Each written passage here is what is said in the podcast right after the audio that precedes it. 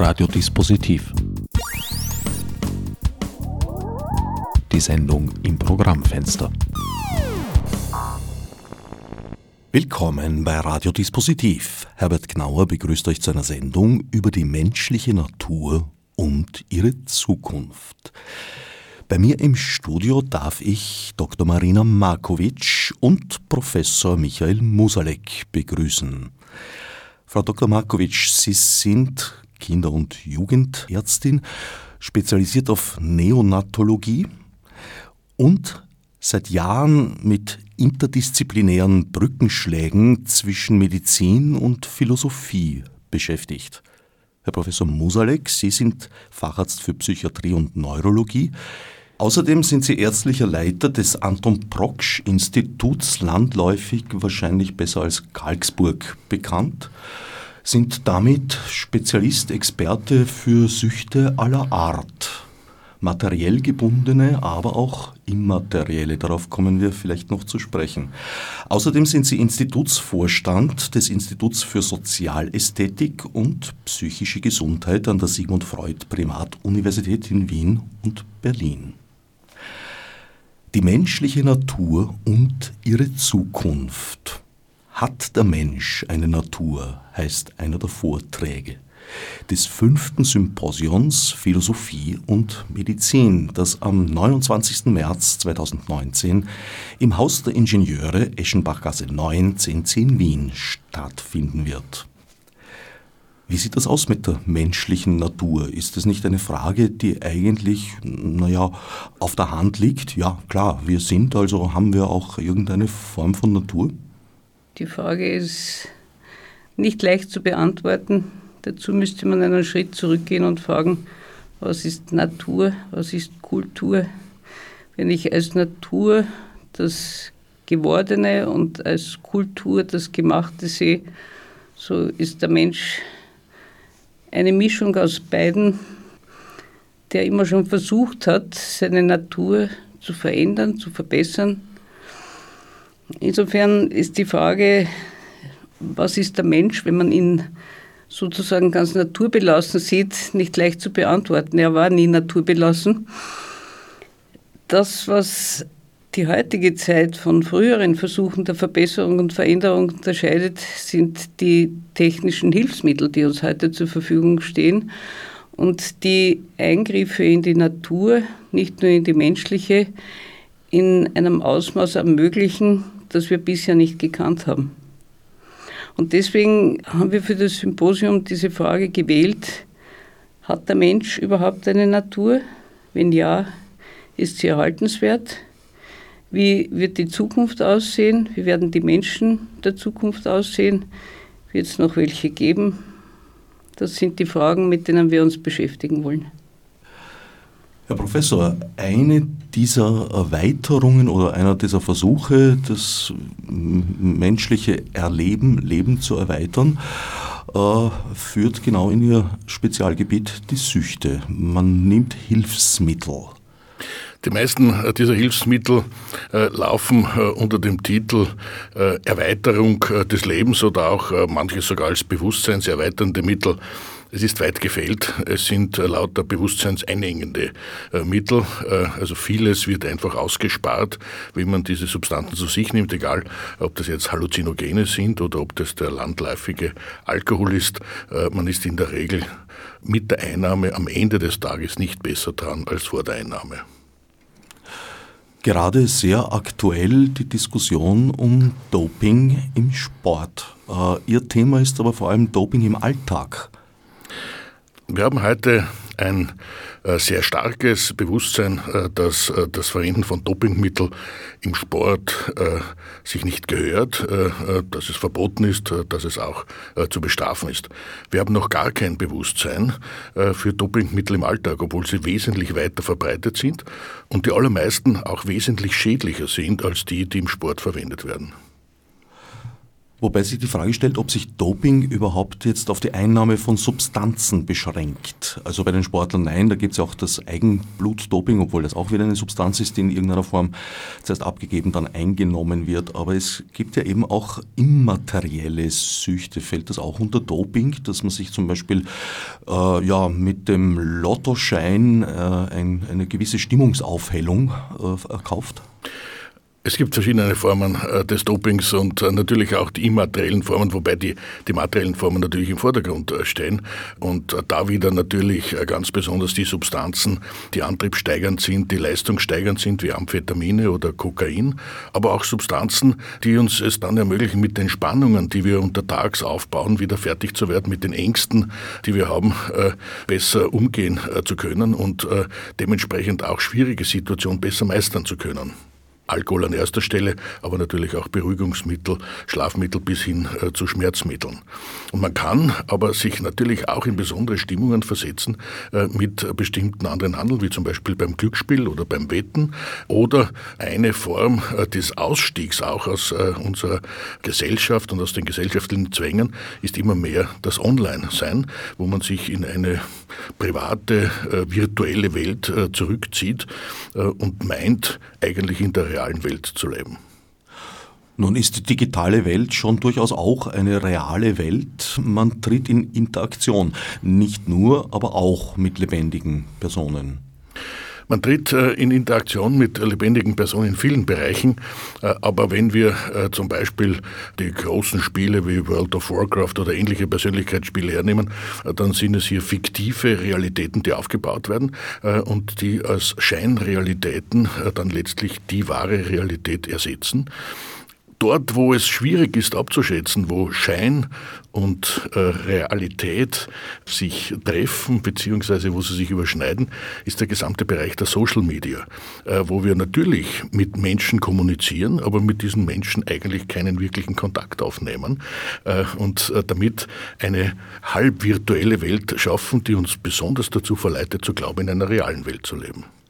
Also die Gier nach Beifall, nach Likes, kann auch durchaus Suchtcharakter annehmen? Ob es äh, die Gier nach Likes ist, die den Suchtcharakter annimmt, äh, ist nicht ganz so sicher. Äh, und wir befinden uns hier überhaupt in einem Forschungsfeld, das ganz am Beginn äh, steht. Aber äh, zum Beispiel äh, von anderen Menschen dauernd abhängig zu sein, ob sie mit einem kommunizieren, ob sie einen quasi bei den Tätigkeiten zuschauen. Und diese Menschen sind zwar reale, aber für denjenigen, dem zugeschaut wird, eigentlich nicht wirklich reale, weil er kennt die meisten davon überhaupt gar nicht oder nur per Namen oder per Nicknames. Das kann schon äh, so weit führen, dass man in eine solche Abhängigkeit gerät, dass wenn man das nicht mehr hat, mit Entzugserscheinungen reagiert. Wie würden Sie es beurteilen, dass immer mehr Menschen offenbar den Drang entwickeln, ihr teils intimes Privatleben nach außen zu tragen und zu veröffentlichen? Wir alle äh, wollen natürlich äh, gerne über uns etwas sagen und äh, auch dem anderen mitteilen, wie es uns geht, äh, was in uns vorgeht, was wir denken, äh, was wir haben wollen, etc. Äh, viele dieser Themen sind hochschambesetzt und wir schaffen es einfach nicht, im Face-to-Face-Kontakt, äh, im Angesicht des anderen äh, darüber zu sprechen.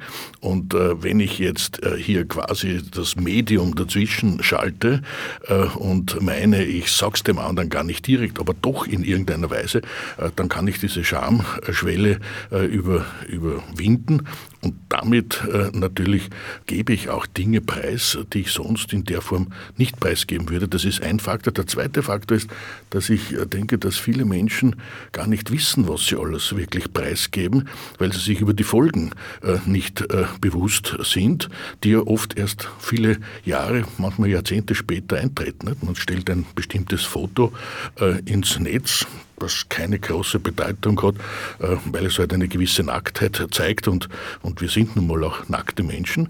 Äh, wenn man dann aber ein bestimmtes politisches Amt, äh, möglicherweise eines, das eine hohe ethische Herausforderung mit sich bringt, einnimmt, dann kann das zu einem Bumerang werden.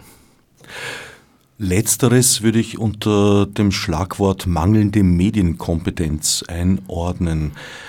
Ersteres klang mir fast ein bisschen nach äh, einer Lust an der Selbstverletzung, in diesem Fall eine Selbstverletzung der eigenen Intimzone. Ich bin mir nicht sicher, ob äh, man hier das Wort Selbstverletzung wirklich so gebrauchen kann, obwohl ohne Zweifel es einige wenige äh, Menschen gibt, die auch hier eine selbstverletzende Tendenz haben. Die meisten, denke ich, wissen gar nicht, wie sehr sie sich mit all dem verletzen, äh, was sie hier tagtäglich tun. Gibt es überhaupt etwas, äh, wonach man nicht süchtig werden kann, kein Suchtverhalten entwickeln? Wir müssen mit dem Begriff äh, Sucht äh, sehr vorsichtig umgehen. Eine Suchterkrankung ist eine sehr komplexe Erkrankung, die auch eine sehr aufwendige und komplexe Behandlung braucht. Und es ist streng zu trennen vom übermäßigen Verhalten. Also es gibt Menschen, die sicher zu viel Zucker essen. Es gibt auch Menschen, die zu lange im Solarium liegen aber das äh, erlaubt uns nicht, dass wir schon von einer Zuckersucht oder von einer Bräunungssucht äh, sprechen. Äh, wir verwenden den Terminus Sucht nur dort, wo es eben um eine sehr komplexe Störung handelt. Äh, und da gibt es bei den Verhaltenssüchten relativ wenige, nämlich vier bis fünf. Äh, das ist äh, die äh, Online-Sucht, das ist die Glücksspielsucht, das ist die Kaufsucht und die Arbeitssucht. Und dort, wo es äußerst in Diskussion ist, ist die Sexsucht. Darüber hinaus gibt es derzeit keine Suchterkrankungen im Bereich der Verhaltensauffälligkeiten, die als solche gern erkannt wären. Und bei den stoffgebundenen Suchtformen, da gibt es die von legalen und illegalen Suchtmitteln an vorderster erster Stelle natürlich äh, in Österreich Alkohol und Nikotin, wo wir leider auch immer weltführend sind. Haben nicht auch zum Beispiel Essstörungen eine Suchtkomponente?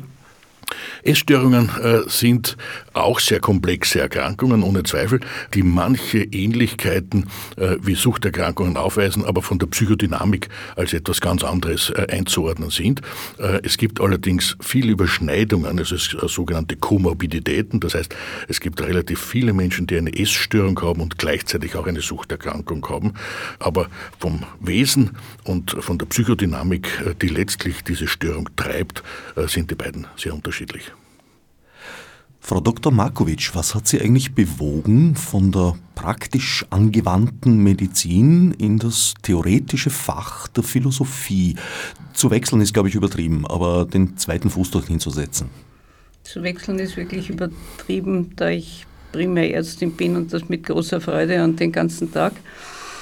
Äh, ich glaube nur, dass wir als Ärztinnen und Ärzte gut beraten sind, wenn wir uns nicht allein auf die naturwissenschaftlichen Hard Facts im Umgang mit unseren Patienten beschränken, sondern den Menschen in seinem gesamten Kontext wahrnehmen, in seinen engsten Bedürfnissen, auch in seinen sozialen Verstrickungen. Und ich glaube, dass die Philosophie uns hier einfach ein tieferes Nachdenken oder in ein tieferes Nachdenken hineinführt, das uns dann die Möglichkeit gibt, auch medizinisch komplexer und, und dem Menschen mehr zugewandt zu agieren.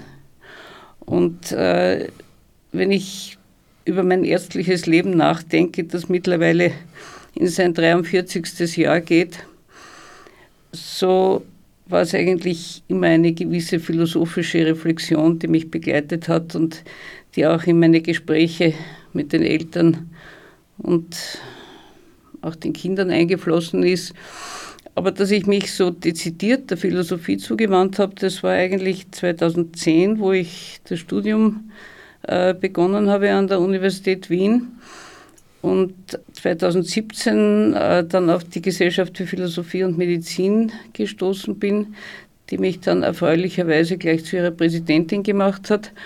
Und das war für mich der Auftakt dieser jährlich äh, veranstalteten Symposien.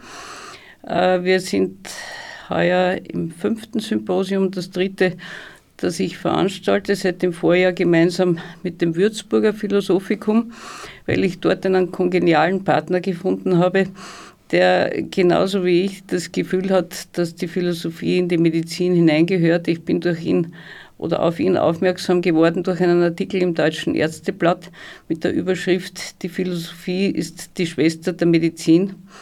Und wir versuchen jetzt gemeinsam, Deutschland ist einfach ein größerer Raum, gemeinsam äh, hier die Philosophie wieder in die Medizin hineinzutragen, vielleicht auch in die Ausbildung.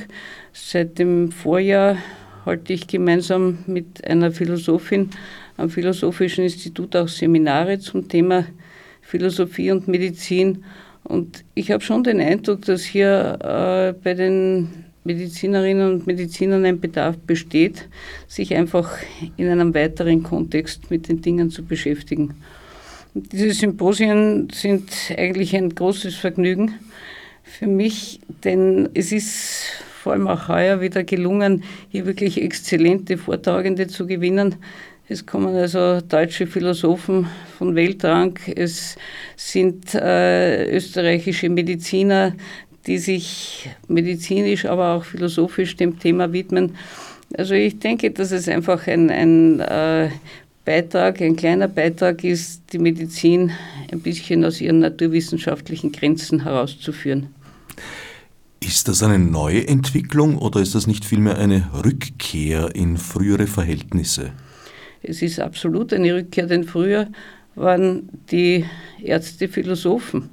Wenn Sie an Galen oder Hippokrates oder Averroes denken, das waren primär Philosophen, die sich eben dann auch der Medizin gewidmet haben. Und ich glaube auch, dass man ein guter Arzt oder eine gute Ärztin nur sein kann, wenn man das Leben und die Probleme, vor die man gestellt ist, auch wirklich reflektierend sieht und nicht nur äh, Messdaten beurteilt.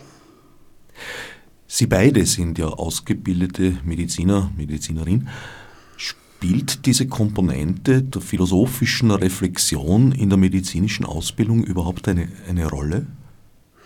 Bisher nicht, aber ich denke, sie sollte das spielen. Es sind zwar im Curriculum äh, der derzeitigen Medizinerausbildung in Wien Elemente der Psychologie drin, aber konkrete philosophische Inhalte fehlen. Und ich denke, dass die vielleicht gar nicht schlecht wären, sie wieder einzuführen weiß nicht. Ich denke, wir brauchen, wir brauchen das in, in jedem Fall. Und es hat ja früher auch Zeiten gegeben, allerdings äh, vor den beiden äh, Weltkriegen, äh, wo Mediziner in ihrer Ausbildung ja ein sogenanntes Philosophikum absolvieren mussten. Ich denke, etwas ganz Wesentliches, denn es geht ja hier nicht darum, um, um Philosophie an sich oder dass jeder Mediziner ein Philosoph wird, sondern es geht schlicht um die Reflexion dessen, was wir alltäglich machen. Und da stellt uns die Philosophie eine reiche Ideengeschichte zur Verfügung, wo wir einfach besser reflektieren können, sei es jetzt äh, auf der epistemologischen Ebene dessen, was wir Tag für Tag tun, aber auch auf der ethischen Ebene und nicht zuletzt auch auf der ästhetischen Ebene.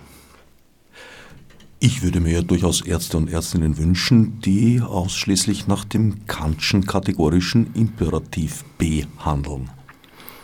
Ich habe äh, mein ganzes Leben hindurch immer große Probleme gehabt mit Ausschließlichkeit und deshalb kann ich das nicht ganz äh, so positiv äh, beantworten.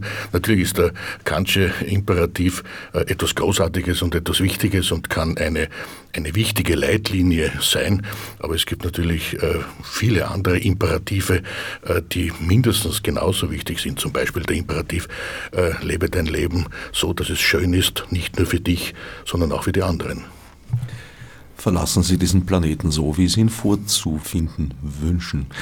Naja, der Kantsche Imperativ hat schon was so in den Alltag runtergebrochen, sagt er eigentlich nur, äh, was du nicht willst, dass man dir tut, das füg auch keinem anderen zu. Was natürlich äh, bei Menschen, die zum Beispiel zur Selbstverletzung neigen, nicht ganz unproblematisch ist, weil man dann natürlich auch andere mit hineinziehen würde. Also es gibt einige Argumente, äh, wo man schon vorsichtig sein muss, aber das nur äh, deshalb, um dieser Ausschließlichkeit nicht anheimzufallen. Beschäftigen Sie sich aktiv mit Philosophie? Ich beschäftige mich seit einigen Jahren fast muss ich sagen, seit Jahrzehnten äh, mit, mit der Philosophie. Das ist in der äh, Psychopathologie, das ist mein Hauptgebiet, das ist die Lehre von den psychischen Erkrankungen. Äh, auch nichts so Besonderes. Äh, da unterscheiden wir die sogenannte empirische äh, Psychopathologie von der theoretischen Psychopathologie. Die empirische Psychopathologie geht, so wie alle empirischen Wissenschaften, eben natürlich vorzugsweise auch mit Berechnungen ins Feld, während die theoretische Psychopathologie sich mit den Konzepten dahinter beschäftigt. Und damit ist man natürlich ganz automatisch im philosophischen Gebiet gelandet. Sie haben vorhin den Begriff der Ästhetik verwendet. Wie ist der Zusammenhang mit der Medizin? Äh, Ästhetik wird heute äh, leider sehr oberflächlich als äh, ja, Lehre von den Geschmäckern äh, abgetan, was natürlich überhaupt äh, nicht äh, der Fall ist.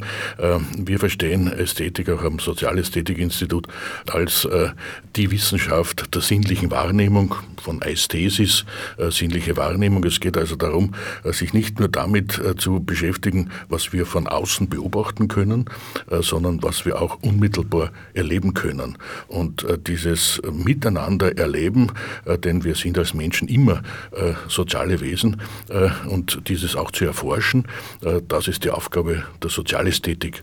Kurz gefasst könnte man sagen, es ist die Wissenschaft der schönen Begegnung zwischen Menschen. Ihr Spezialgebiet, Frau Doktor, ist ja eben die Kinder- und Jugendmedizin. Inwieweit spielt die Philosophie da hinein? Als Kinderärztin oder Kinderarzt haben Sie ja nie nur das Kind vor sich, sondern immer auch dessen Eltern. Und daher ist die Philosophie nicht etwas, was jetzt speziell sozusagen aufs Kind gemünzt ist, sondern einfach eine Herangehensweise im Denken an Probleme des Lebens überhaupt. Und wie ich eingangs erwähnt habe, ist ja die besondere Herausforderung der letzten Jahre darin zu sehen, dass wir einfach technische Möglichkeiten in die Hand bekommen haben, die uns teilweise äh, überfordern in unseren Entscheidungen, was wir wirklich tun sollen, was wir tun dürfen. Wenn Sie zum Beispiel das Gebiet der Fortpflanzung hernehmen, so ist ja heute die natürliche Zeugung eines Kindes, wenn ich es jetzt überspitzt formulieren würde, fast schon in der Minderheit. Daher auch der Vortrag des äh, Vorstandes der Wiener Universitätsfrauenklinik, Professor Peter Huslein, ist die natürliche Fortpflanzung ein Auslaufmodell. Wir neigen ja dazu, je mehr technische Möglichkeiten uns zur Verfügung stehen, diese technischen Möglichkeiten für überlegen gegenüber den natürlichen Vorgängern zu halten. Das heißt, wenn ich heute in der Lage bin, eine Samenzelle in eine Spritze aufzuziehen und sie im Mikroskop in eine Eizelle einzubringen, so ist das ein technischer Vorgang, der mittlerweile so perfektioniert ist, dass er gut funktioniert. Die Frage ist nur, wenn ich heute, wie Professor Huslein das ein bisschen provokant im Jahr 98 in einem äh, Artikel in einer medizinischen Zeitschrift bezeichnet hat, Millionen von Samenzellen sinnlos verschleudere, dass dann einer die Chance hat, in das weibliche Ei einzudringen, äh, so muss man sich fragen, abgesehen davon, dass es wahrscheinlich gar nicht so unlustig ist, Millionen von Samenzellen zu verschleudern, äh, dass dann halt von diesen vielen Samenzellen, die auf das Ei zuströmen, derjenige das Rennen macht, der offenbar am besten unterwegs ist und am besten dazu passt. Das heißt, die natürliche Selektion hat ja einen Sinn. Mittlerweile ist es aber auch in der Landwirtschaft so, dass die künstliche Befruchtung eigentlich die gängige ist. Äh, wenn ich an meine Rinder auf der Alm denke, wo der Stier noch mit bei der Herde ist und wo es noch Natursprung gibt, so ist es sicher mittlerweile ein Auslaufmodell. Ich halte es aber trotzdem für das wahrscheinlich äh, im Hinblick auf die Evolution günstigere. Nur wir, wir tendieren heutzutage dazu, dass wir alles technische äh, als perfekt sehen und das Natürliche als defizitär.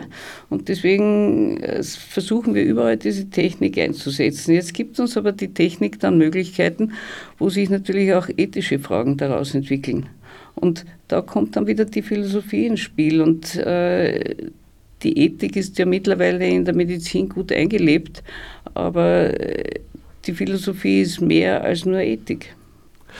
Human Enhancement, äh, ja, eine weiterentwickelte Prothesentechnik hat tatsächlich Oscar Pistorius zu einem sehr schnellen Läufer gemacht. Ja, so Oscar schnell. Pistorius, wenn ich Sie da unterbrechen darf, ist ja ein exzellentes Beispiel für die gedankliche Umkehr äh, im Hinblick auf technische Möglichkeiten, wie Oskar Pistorius darum ersucht hat, bei den äh, Läufern ohne Prothesen mitmachen zu dürfen und nicht nur immer bei den Paralympics, äh, hat man gesagt, nein, der Arme, das ist ja unfair, die anderen haben ihre gesunden Beine und er muss mit Prothesen laufen, wie er dann endlich mitmachen durfte und ich glaube Vierter bei den südafrikanischen Meisterschaften wurde, hat sich plötzlich das Ganze um 180 Grad gedreht und man hat gesagt, das ist ja unfair, der mit seinen Carbonprothesen ist natürlich schneller als äh, die Armen mit ihren normalen Beinen, nicht? Und mittlerweile gibt es Diskussionen, wenn man sich zum Beispiel das Buch Körper 2.0 der österreichischen Philosophin Karin Harasser äh, anschaut,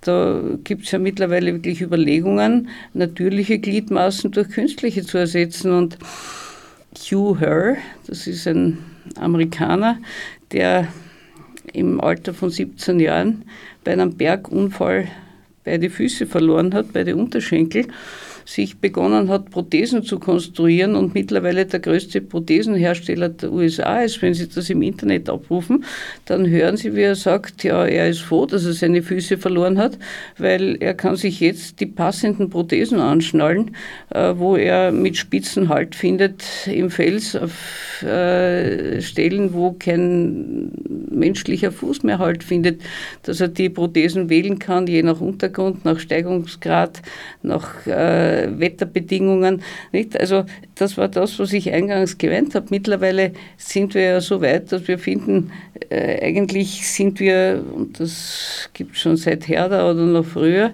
äh, diese Überlegung, der Mensch ist ein Defektwesen. Nicht? Auch bei Gehlen können Sie das lesen. Und daher sind wir jetzt aufgerufen, mit technischen Möglichkeiten unsere Defekte zu kompensieren oder zu übertreffen.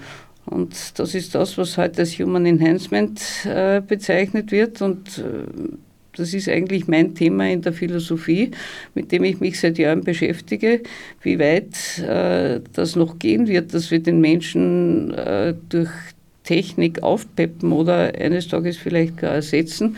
Äh, diese Diskussion geht ja jetzt immer mehr in die Breite. Siehe Arbeit 4.0 und, und andere Themen der Digitalisierung.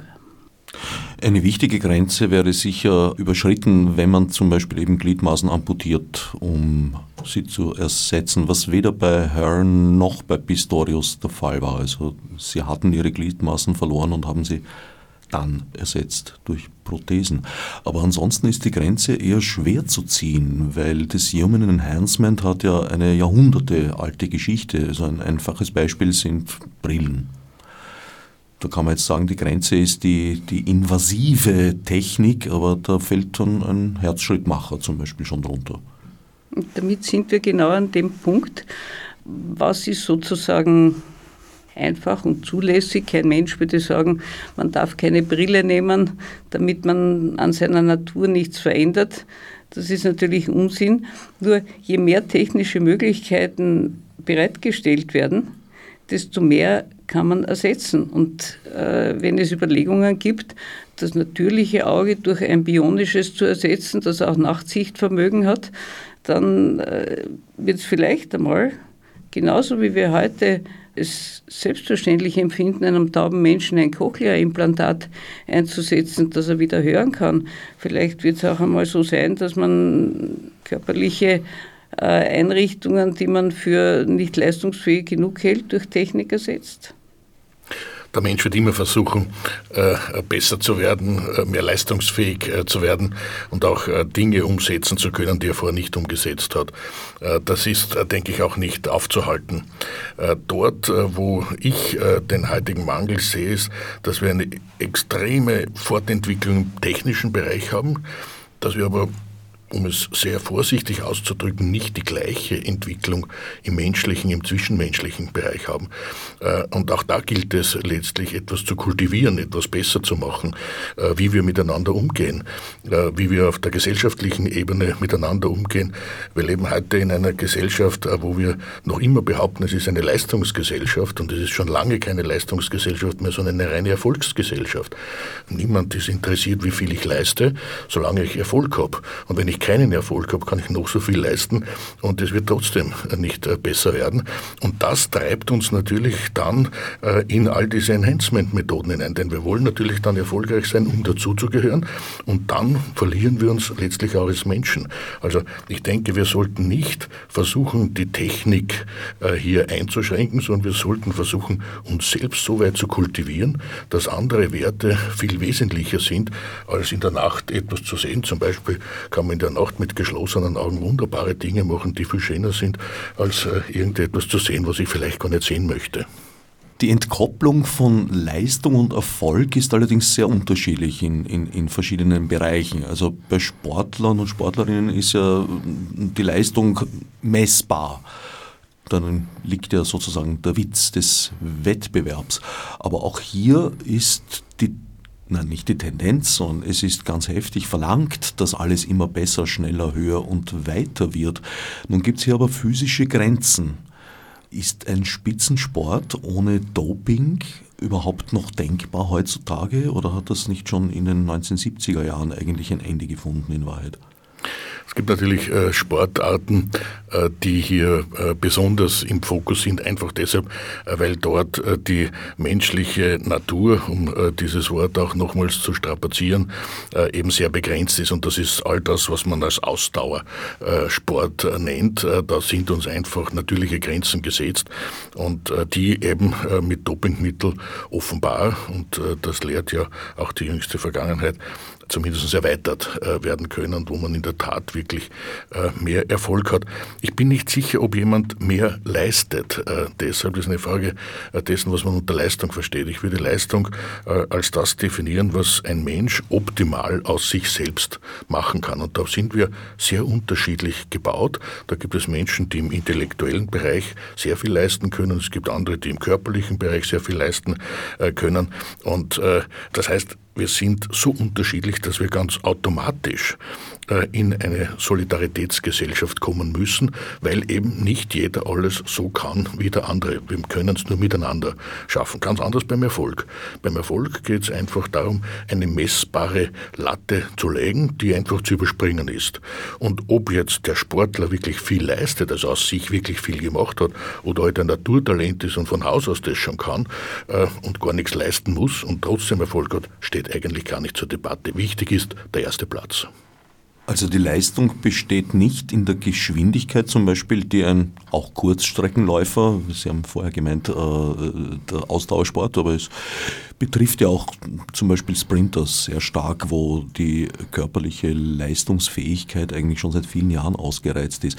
Aber nach, nach Ihrer Aussage besteht die Leistung eben nicht darin, schneller zu laufen als alle anderen, sondern aus sich selbst das Optimale herauszuholen. Exakt. Für mich ist es eine Riesenleistung in einer Zeit, äh, die fernab eines Weltrekordes ist, 100 äh, Meter äh, zu laufen. Und ich kann auch meine Leistung durchaus hier steigern und werde nie einen Wettkampf gewinnen und leiste möglicherweise mehr als jemand, der immer gegen viel schwächere Menschen läuft und deshalb dauernd Weltmeister wird. Leistung ist also relativ zu beurteilen und nicht absolut? Aus meiner Sicht in jedem Fall, denn äh, jeder von uns hat bestimmte Möglichkeiten äh, zu leisten. Also die menschliche Leistung kann immer nur eine individuelle Leistung sein. Der Erfolg, der kann natürlich über die Gesamtkohorte gelegt werden, aber Leistung nicht. Denn äh, was äh, viele Philosophen quasi im, im, Vorzimmer an Gedanklichen leisten, äh, zu dem kommen andere Menschen gar nicht hin. Und da bin ich mir nicht sicher, ob das so viel anstrengender ist äh, für denjenigen, der es eben einfach kann. Aber dort liegen ja die Träume des Human Enhancement, dass man Defizite technisch ausgleichen kann und dass dann alle gleich schnell laufen können, auch die Unbegabten, weil sie einen Chip kriegen, dass alle sich gleich viel merken, auch die, die ein schlechtes Gedächtnis haben, weil sie einen Chip kriegen und dass damit für mehr soziale Gerechtigkeit gesorgt wäre. Das sind so die Träume, die auch da ein bisschen dahinter stehen. Die Frage ist dann nur, wo liegen dann unsere Ziele? Weil wenn heute alle groß werden können, wo setze ich dann die Wunschgröße an? Bei 1,80 Meter, bei 2 Meter, bei 2,20 Meter? Das ist ja immer nur dieses äh, Kompetitive. Ich brauche immer sozusagen eine Messgröße, um mich selbst zu beurteilen. Und wenn Sie sagen, äh, Sie laufen 100 Meter in zwei Wochen schneller, wenn Sie trainieren, als Sie es heute laufen, so geht das nach dem Motto, sich selbst bekriegen ist der schönste Krieg, sich selbst besiegen ist der schönste Sieg und es ist egal, wie schnell die anderen laufen. Letzten Endes ist es aber nicht so. Natürlich arbeitet man an sich selbst, aber man vergleicht sich auch mit anderen. Und wenn ich heute in der Lage bin, durch technische Raffinessen das äh, sozusagen auszugleichen, mein Defizit, dann schaue ich mir den an, der das nicht in Anspruch nimmt. Und wenn ich das zum Beispiel jetzt am Beispiel ADHS festmache, diejenigen Kinder, bei denen also so ein Aufmerksamkeitsdefizit, Hyperaktivitätssyndrom diagnostiziert wird, denen wird Ritalin heute verschrieben, ein Medikament, das sie also beruhigt und konzentrierter macht. Natürlich kommen aber dann irgendwann die Eltern derer, die kein ADHS haben und sagen, ja, wenn es etwas gibt, äh, womit sich mein Kind besser konzentrieren kann, dann will ich das für mein nicht krankes Kind auch haben, weil dann schreibt er eine bessere Mathematikschularbeit. Also es ist sehr schwierig, besser gleich äh, da zu definieren. Ich denke nur, wenn, wenn wir beim Laufen äh, nochmals äh, bleiben, dann können wir ja beim Laufen zwei Zielsetzungen haben. Wir können die Zielsetzung haben, von A nach B zu laufen in einer bestimmten Zeit und dann vielleicht auch noch viel rascher das zu tun. Wir könnten aber auch laufen, und so machen wir das auch in Therapiegruppen bei uns, um sich selbst in der Bewegung, in der Natur zu erleben. Und da läuft man auch von A nach B, aber die Leistung besteht nicht darin, dass man in einer bestimmten Zeit dort ankommt, sondern besteht darin, dass man etwas Besonderes erlebt und dass man auch sein eigenes Erlebnisfeld äh, dementsprechend erweitert und im Idealfall es sogar genießt zu laufen. Und wenn wir diese beiden Laufgruppen in unserer äh, Klinik anschauen, die einen, die also äh, quasi normal joggen gehen, äh, und die anderen, die in dem Orpheus-Programm, so heißt dieses Therapieprogramm, äh, eben laufen, um sich selbst in der Bewegung zu erleben, dann sieht man von außen äh, den Riesenunterschied. Die einen kommen wie diese Dampfloks daher, die wir heute kennen aus vielen Parks und auf Straßen und die Menschen also mit doch etwas verbissenem Gesicht, äh, schwer atmend äh, von A nach B laufen und die anderen letztlich schweben, ich hätte es jetzt fast gesagt, wie die Vogeln. Das klingt ja ungemein sympathisch, aber bestehen auch Chancen, dass wir einen gesellschaftlichen Wandel vollziehen? Diesen Wechsel in, in, in den Idealen, in den Zielen, dass äh, eben der Genuss in den Vordergrund äh, äh, tritt und das Kompetitive, den anderen zu besiegen, in den Hintergrund? Ich denke, als Menschen sind wir nicht nur so, wie wir sind, sondern auch, wie wir sein könnten. Äh, oder wie es Heidegger ausdrückt, äh, geworfen Entwurf. Natürlich haben wir bestimmte Rahmenbedingungen, aus denen wir nicht heraus können und die wir nur sehr schwer überwinden können. Aber in diesen Rahmenbedingungen können wir uns äh, weiterentwickeln. Das ist eine Frage der Schwerpunktsetzung im Leben. Ich kann den Schwerpunkt setzen, indem ich immer mehr Geld anreichern möchte. Ich kann den Schwerpunkt setzen, dass ich immer mehr habe als als mein Nachbar oder etwas äh, ähnliches an materiellen Gütern. Oder ich kann meinen Schwerpunkt ansetzen, dass ich einfach schön mit anderen Menschen zusammenlebe und es einfach auch genieße, anderen Menschen zu begegnen, äh, mich auf sie einzulassen und schöne Momente äh, miteinander zu erleben. Und je nachdem, wo ich meine Schwerpunktsetzung lege, werde ich dann eben auch meine Leistung erbringen äh, können. Und äh, da denke ich, sollten wir uns schon überlegen, äh, ob es wirklich so sinnvoll ist, immer schneller, immer höher, immer weiter zu kommen, ob, es nicht schöner ist, immer tiefer, immer angenehmer und letztlich immer freudvoller zu leben.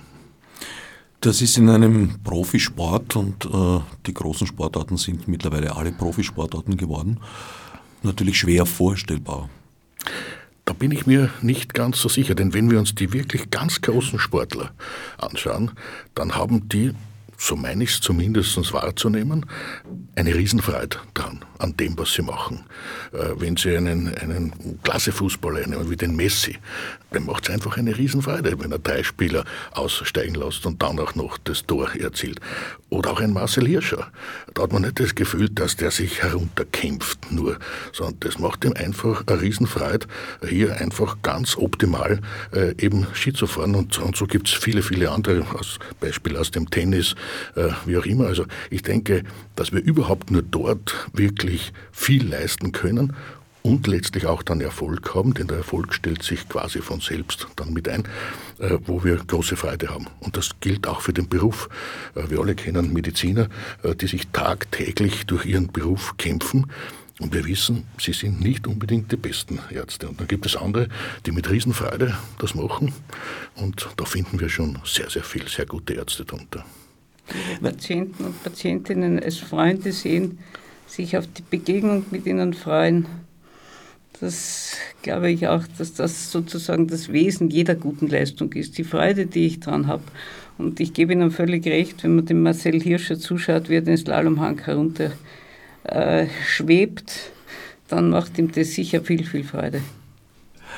Auf der anderen Seite kenne ich schon auch Menschen, die mit größter Freude äh, ja doch einen Blödsinn machen.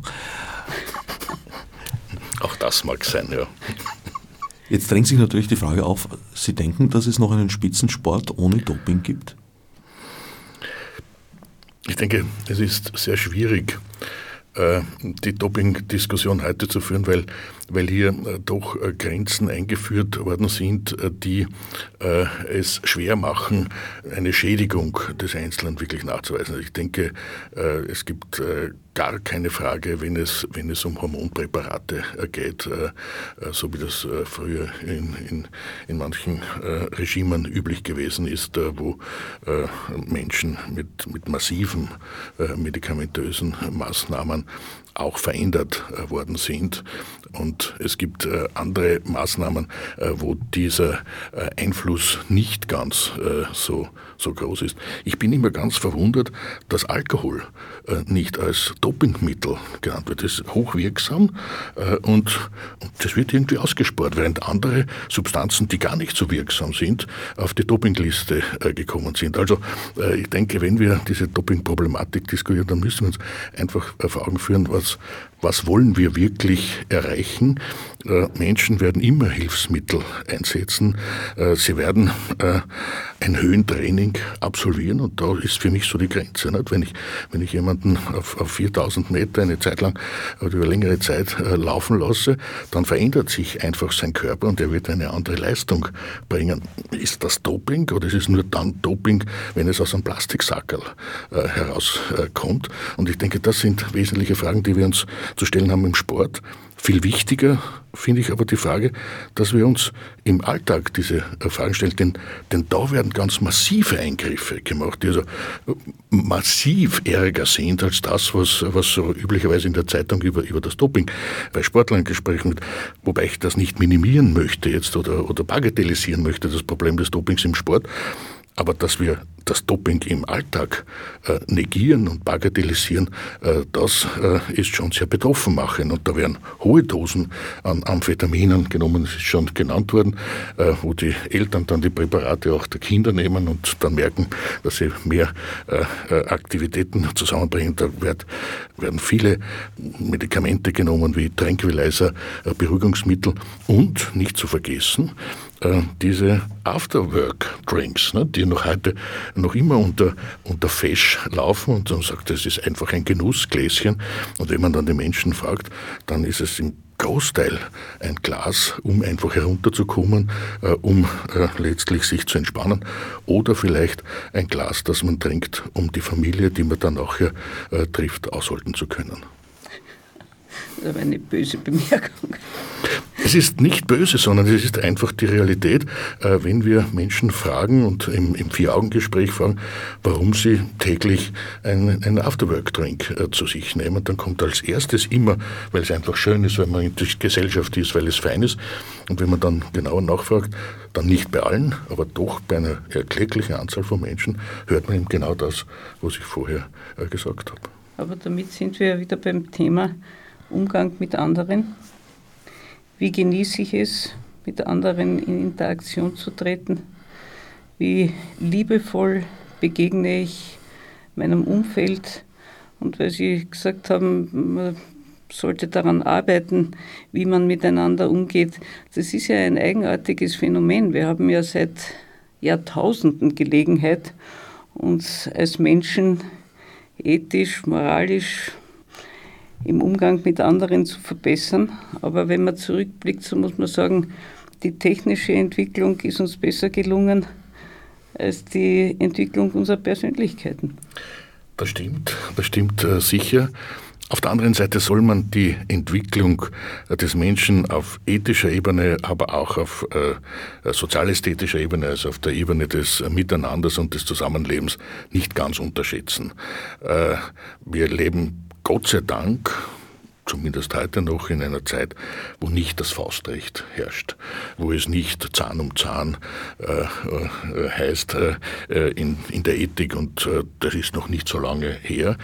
Äh, das große Problem, das ich sehe, dass diese Entwicklung auf der zwischenmenschlichen Ebene äh, keine lineare ist, äh, sondern doch eine, eine mit großen Schwankungen verbundene ist, also mit Rückschritten verbunden ist. Also wir bewegen uns eine Zeit lang nach vor und dann hat man wieder das Gefühl, es, es geht wieder ein bisschen äh, zurück.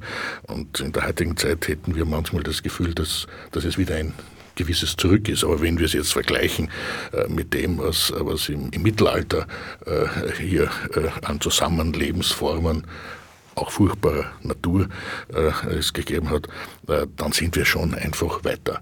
Die Aber Frage ich, ist nur, ob wir äußerlich weiter sind oder ob wir auch innerlich weiter sind. Als, das als Faustrecht, Faustrecht im Sinne, dass ich einem anderen die Faust tatsächlich ins Gesicht schlage, das hat sich wohl verändert. Aber wenn man sich manchmal das Verhalten der Menschen untereinander allein nur in Verkehrssituationen oder im Beruf äh, ansieht, dann muss man sagen, das ist zwar kein offensichtliches, aber doch ein sublim verstecktes Faustrecht. Da gibt es nichts zu beschönigen, gar keine Frage. Und äh, dass wir weit, weit, weit von unseren Möglichkeiten entfernt sind, ich glaube, auf das können wir uns auch rasch einigen. Aber als quasi Berufsoptimist äh, bin ich natürlich ganz davon überzeugt, dass der Mensch sich hier wirklich weiterentwickeln kann. Wir müssen ihm nur die Möglichkeit geben und und da denke ich, äh, das ist eines der Hauptprobleme heute. Wir müssen ihm auch die Stimme geben. Es muss einfach auch in den öffentlichen Diskurs äh, hineinkommen, äh, wie wir zusammenleben. Und wenn wir uns die öffentlichen Diskurse in der Gesamtheit anschauen, dann sind sie doch sehr geprägt von Ökonomie und von Technik. Und ich denke, wenn wir dem auch den menschlichen Diskurs entgegenstellen, dann haben wir schon sehr viel erreicht. Und trotzdem glaube ich, dass der Mensch ein Wettbewerbstier ist und dass wahrscheinlich dieses höher, schneller, besser so tief im Menschen drin ist, dass das kaum zu moderieren ist. Aber was wäre, wenn wir, wenn wir einfach im zwischenmenschlichen Kontakt besser und schöner werden. Da könnten wir genau diese Kraft, und ich denke, das ist auch im Menschen drin. Und Nietzsche hat ja in diesem Zusammenhang eben vom Übermenschen gesprochen. Das ist dann ganz äh, furchtbar missverstanden worden durch äh, die furchtbaren Aktionen seiner Schwester. Aber, aber im Prinzip hat er genau das gemeint, dass wir immer uns über uns hinaus entwerfen wollen. Das können wir auf der technischen Ebene, das können wir auf der ökonomischen Ebene. Das könnten wir aber auch auf der sozialästhetischen Ebene und sich dafür einzusetzen, denke ich, das lohnt sich. Absolut, gebe ich Ihnen völlig recht. Es müsste halt eine im wahrsten Sinn des Wortes entsprechende Belohnung dafür geben. Die Belohnung kommt im schönen Zusammenleben wirklich unmittelbar. Sie wird nicht von außen äh, kommen, aber es ist das, was man erleben darf. Und, und jeder, der schon auf einer Parkbank gesessen ist, äh, mit einem Menschen, den er gerade kennengelernt und lieben gelernt hat, und die Hand dieses Menschen gehalten hat, weiß, wie reich beschenkt man durch eine so kleine äh, Geste ist. Da braucht es kein Wetten, da braucht es auch kein Glücksspiel. Es ist einfach wunderbar. Nochmal zum Stichwort Doping im Alltag. Ist eine Veränderung festzustellen? Ist das mehr geworden? Fühlen sich die Leute durch den heutigen, gegenwärtigen Alltag stärker in Anspruch genommen und belastet?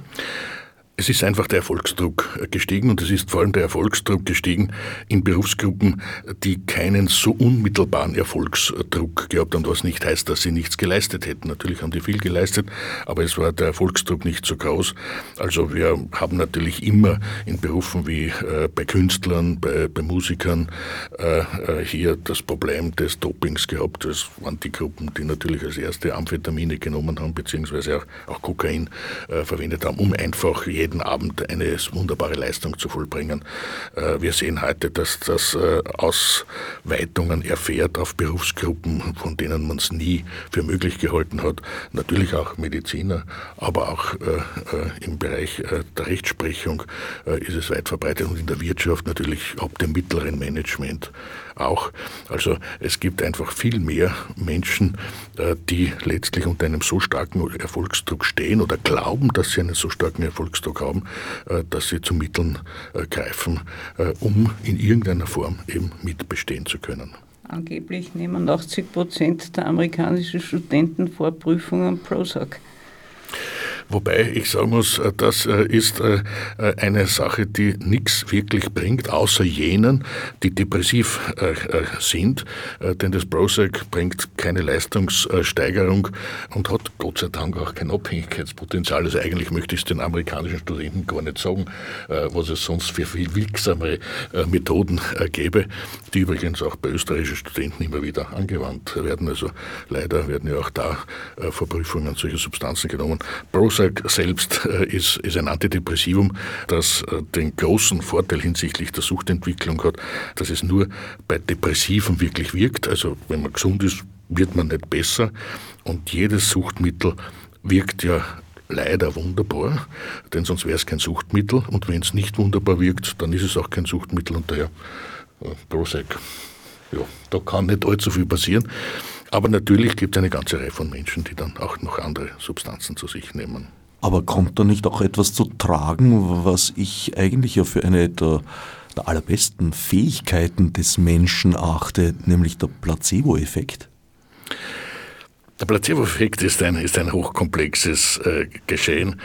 Leider wird er ja vor allem in der Pharmakologie noch immer als quasi dieser Nichtwirksamkeitsfaktor gesehen. Also dort, wo die Wirksamkeit quasi nicht nachgewiesen ist und trotzdem sich was tut, äh, dann äh, nennt man das Placebo-Effekt und dann ist natürlich die Interpretation, dass sich ein Mensch etwas einbildet, was überhaupt gar nicht ist, äh, gar nicht der Fall. Placebo-Effekt hat sehr viel mit menschlicher Kommunikation zu tun, hat sehr viel mit Einstellung, Einstellungsänderung zu tun tun, hat auch sehr viel äh, mit der Kraft des an etwas zu glauben zu tun. Jeder von uns weiß, wenn er daran glaubt, dass er das schafft, dann ist er einfach viel besser, als wenn er den Eindruck hat, das schaffe ich nie. Also es gibt eine Fülle von Faktoren, die diesen Placebo-Effekt ausmachen und der in der Medizin ein ganz wesentlicher Effekt ist. Mein, mein Lieblingssatz in diesem Zusammenhang ist, die Verschreibung eines Medikaments ist noch keine Therapie. Die Therapie beginnt dann dort, wo man mit dieser Verschreibung mit dem Patienten etwas in die Wege leiten kann, etwas entfalten kann. Und da spielt dieser sogenannte Placebo-Effekt eine große Rolle, der aber mit Einbildung äh, praktisch überhaupt nichts zu tun hat. Damit sprechen Sie aber einen sehr wesentlichen Faktor für die Zukunft der Ärzte an, weil im Augenblick schaut es ja so aus, als würde sich alles mit Telemedizin und Robotern regeln lassen. Man braucht sich nur Nanobots in die Blutbahn initiieren. Schon wird der Zuckerspiegel über Bluetooth an eine Maschine gemeldet, die dann Insulin abgibt. Ich glaube, dass gerade dieser Effekt, den Sie angesprochen haben, etwas ganz Wesentliches in der Medizin ist. Und damit sind wir auch wieder ein bisschen bei der Philosophie.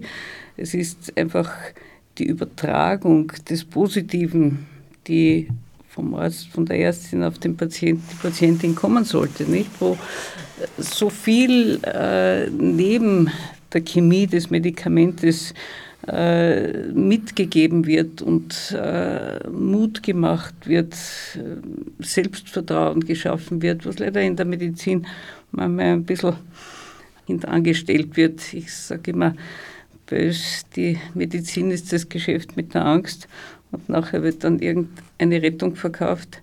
Ich glaube, dass dieses Sichermachen des Patienten, das ihm Mut machen, ihm sein, sein Vertrauen stärken, ein ganz wesentlicher Faktor ist. Und das ist einfach ein persönlicher Faktor. Das hat nichts mit einem Rezept oder mit, einem, mit einer Messgröße zu tun. Und das ist das Zwischenmenschliche zwischen dem Patienten und seinem Arzt. Wir wissen das aus vielen Untersuchungen der Psychotherapie, dass der wesentliche Wirkfaktor in der Psychotherapie nicht so sehr die Technik ist, die angewendet wird, äh, sondern die Beziehung und auch die Beziehungsfähigkeit und natürlich die Interaktion äh, zwischen den beiden Menschen. Und das gilt sicher nicht nur für die Psychotherapie, sondern das gilt für die gesamte Medizin. Das heißt aber auch, dass wir uns in Zukunft äh, auch einer neuen Medizin zuwenden werden müssen. Ähm, ob sie jetzt äh, sprechende Medizin oder humanbasierte Medizin genannt wird, da kann man tunlichst drüber streiten. In jedem Fall wird es eine Medizin sein, wo der Arzt, die Ärztin oder überhaupt alle, die in der Medizin tätig sind, äh, auch andere Berufsgruppen, eben lernen, mit dem Menschen eine Beziehung einzugehen, die dann letztlich fruchtbar wird im Heilungsprozess. Und daneben wird es ein gewisses Wissen brauchen, das auch technischer Natur ist. Da kann ich mir gut vorstellen, dass das auch ausgelagert wird auf irgendwelche Maschinen oder zum Großteil auf Maschinen. Aber dieser Effekt, der eigentlich der Wirkeffekt ist, äh, ist der in, der menschlichen Kommunikation, und da sind wir auch wieder ganz zentral im Kerngebiet der Sozialästhetik. Ich denke, das wird auch unsere Aufgabe sein, hier, hier Grundlagen zu schaffen und auch Tools und Werkzeuge zu schaffen, die es dem zukünftigen Mediziner, der zukünftigen Medizinerin erlaubt, das auch wirklich umzusetzen. Das wäre ja schon eine Antwort auf einen der letzten Vorträge beim Symposium durch äh, einen Posthumanisten, Stefan Herbrechter, der sein Thema betitelt Post in Klammer gesetzt, Humanmedizin, Fragezeichen. Es ist wahrscheinlich unsere Zukunft, dass wir hauptsächlich die Rolle, Sie nennen es Sozialästhetik, man kann es Menschlichkeit nennen, wie auch immer. Es ist dieses Zwischenmenschliche, das uns bestimmen wird. Und das ist eigentlich auch das Ziel äh, dieser ganzen äh, philosophischen Annäherungen an die Medizin, dass man einfach sich besinnt, wir sind Menschen und das Menschliche ist unsere Stärke, nicht die Prothese, die auf einem kleinen Felsvorsprung stehen kann. Die menschliche Natur und ihre Zukunft. Fünftes Symposion Philosophie und Medizin am 29. März im Haus der Ingenieure Eschenbach-Gasse 9. Ich danke Marina Markovic und Michael Mosalek für den Besuch im Studio und allen anderen fürs Zuhören.